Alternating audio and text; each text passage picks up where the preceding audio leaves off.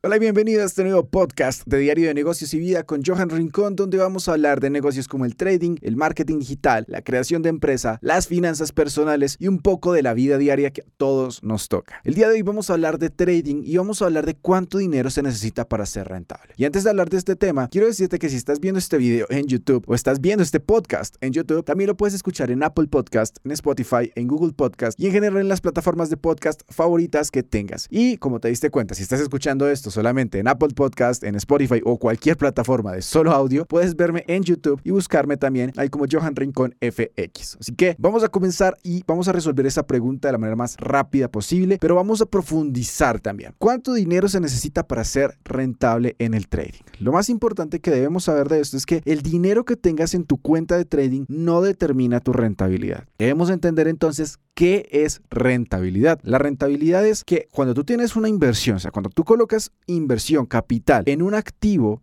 o en un negocio te genere más ganancias que pérdidas, te genere retornos positivos. Eso es ser rentable. Ahora, la rentabilidad en el trading viene de tu habilidad de ser capaz de leer los gráficos de mercado, colocar la gestión o colocar, asignar un riesgo correcto a cada inversión, tener unas ganancias adecuadas por cada inversión y que esos análisis que tú haces se den por lo menos un 30% de las veces si ganas tres veces lo que arriesgas. Estamos hablando de que con un 70% de pérdidas, ganando solamente 3 de cada 10 operaciones, ganando 3 veces lo arriesgado, ya estás en una rentabilidad baja, pero rentabilidad del 2% de tu capital total. Ya sea que estas estas 10 operaciones te lleven un mes, te lleven una semana, te lleven 6 meses, estás generando retornos, estás siendo rentable. Ahora, la cosa es que seguramente tú dices un 2% es muy poquito y efectivamente lo es. Entonces, la pregunta es realmente, ¿cuánto capital debo tener en mi cuenta de trading para vivir del trading, para que sea rentable para mi estilo de vida? Y quizás la otra pregunta que te haces entonces es, ¿qué determina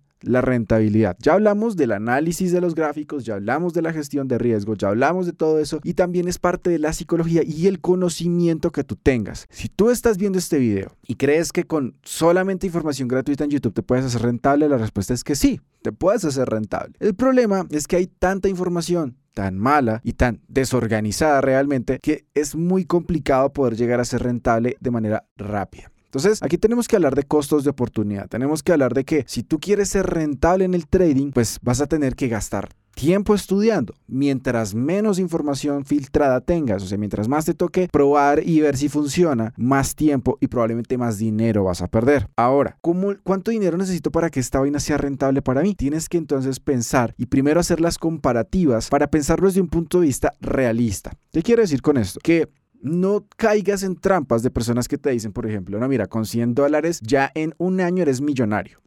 Si empiezas con 100 dólares y te muestran tablas de interés compuesto y un montón de cosas, que así es como nos enganchan a la mayoría de personas cuando empezamos. Y nos dicen, mira, si tú haces el 100% de tu cuenta, o sea, duplicas tu dinero con el trading, todos los meses, durante 12 meses, con 100 dólares empezando, tienes un millón y pico de dólares, como un millón doscientos mil dólares al finalizar el año. O sea, es una locura, es el negocio de la vida, pero no, no funciona así. ¿Ok? Entonces vamos a pensar primero, los bancos. No vamos a hablar de la rentabilidad que generan las cuentas de ahorro, sino que vamos a hablar directamente de lo que nos generan los bancos con los certificados de depósito a término. ¿Qué quiere decir esto? Los certificados de depósito a término, por lo menos en Colombia, no sé si este es en otro país, cómo funciona. En Colombia son como una especie de ahorro donde el banco prefiere que nosotros le demos nuestro dinero para que ellos lo presten a otros y nosotros tener capital a que el Banco Central le dé el dinero prestado y que el banco lo preste a otros, porque es que así es como funciona la deuda. Los bancos prestan dinero que les presta el Banco Central que está por encima de ellos, del Banco Central de cada país, pero a veces ese Banco Central tiene tasas de interés, o sea, le cobra a los bancos tanto que prefieren que le paguen a las personas más capital, pero que sean las personas quienes colocan ahí el dinero.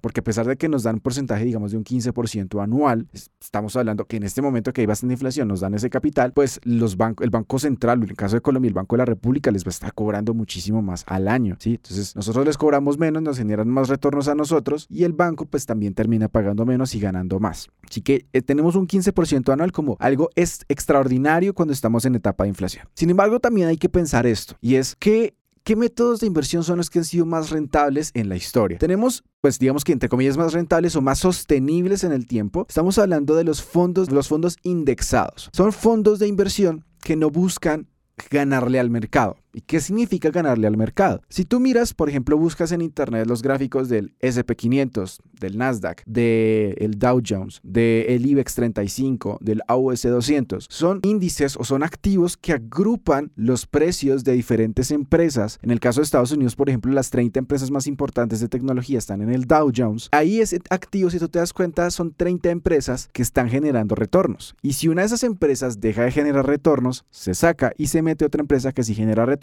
Así que tenemos índices que van subiendo en el precio en el tiempo, a pesar de que haya crisis, a pesar de que haya cualquier tipo de problema, estas empresas van subiendo, pues porque algunas empresas en crisis, por ejemplo, no sé, con la crisis del COVID, empresas de productos en Internet de e-commerce subieron muchísimo. Entonces las que eran, por ejemplo, de hotelería, se salieron de, de algún índice y entra una empresa que tenga que ver con ventas en Internet. Entonces ese índice sube a pesar de que hay una crisis. Claramente hay momentos en los que hay miedo y termina bajando y luego pues sube, pero tenemos que pensar esto es en el largo plazo. A lo que me refiero con esto es que en el largo plazo los índices terminan generando más rentabilidad en la mayoría, en el 96% de casos, que aquellas personas que tratan de generar más ganancias de lo que en promedio generan estos índices al año. Estamos hablando de que estos índices generan entre un 7 a un 8.5% anual de retornos sobre las inversiones, ¿sí? Entonces hay fondos indexados que lo que hacen es mover el capital en esos activos. Luego están los fondos de gestión activa que estos, pues los que son rentables, pues generan retornos de un 50 a un 60% anual porque hay mucho capital detrás. Los traders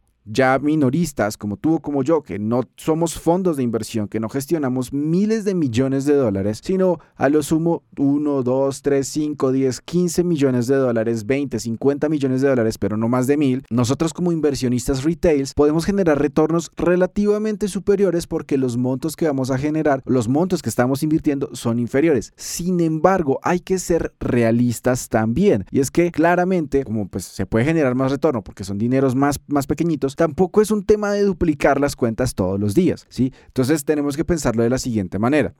Cuando tú empiezas en esto, es fácil decir como, no, es que invertí 10 dólares y lo dupliqué. Invertí 20 dólares y lo dupliqué. Pero pues es que esto no se mueve así, o sea, el mercado no funciona de esta manera. Por más de que tú puedas duplicar 10 dólares, no es lo mismo duplicar 10 que duplicar 10 mil, porque hay un tema psicológico y hay un tema de manipulación y los brokers que hay detrás. Entonces, ¿cuánto se genera de retorno mensual del trading para poder vivir de esto realmente y tener expectativas correctas? La respuesta es muy sencilla. El retorno que se genera es entre un 3 y un 5% mensual hay meses sí en los que vas a poder generar el 10, el 15, el 20, el 30 o inclusive meses en los que con una gestión de riesgo correcta puedas duplicar el capital, pero tienes que ser realista y tratar de irte en un escenario lo más conservador posible y es un 3 o un 5% mensual. Tú tienes que pensar entonces, si ese 3 o 5% mensual es lo que yo voy a generar, ¿cuánto dinero necesito tener para que ese 3 a 5% me cubra mis gastos de vida? Con 20 mil dólares en una cuenta de trading, por ejemplo, tú puedes generar mil dólares mensuales si tienes o 6 mil o, 600 dólares mensuales, perdón, si tienes una, una cuenta de 20 mil y haces entre un 3 y un 5% mensual.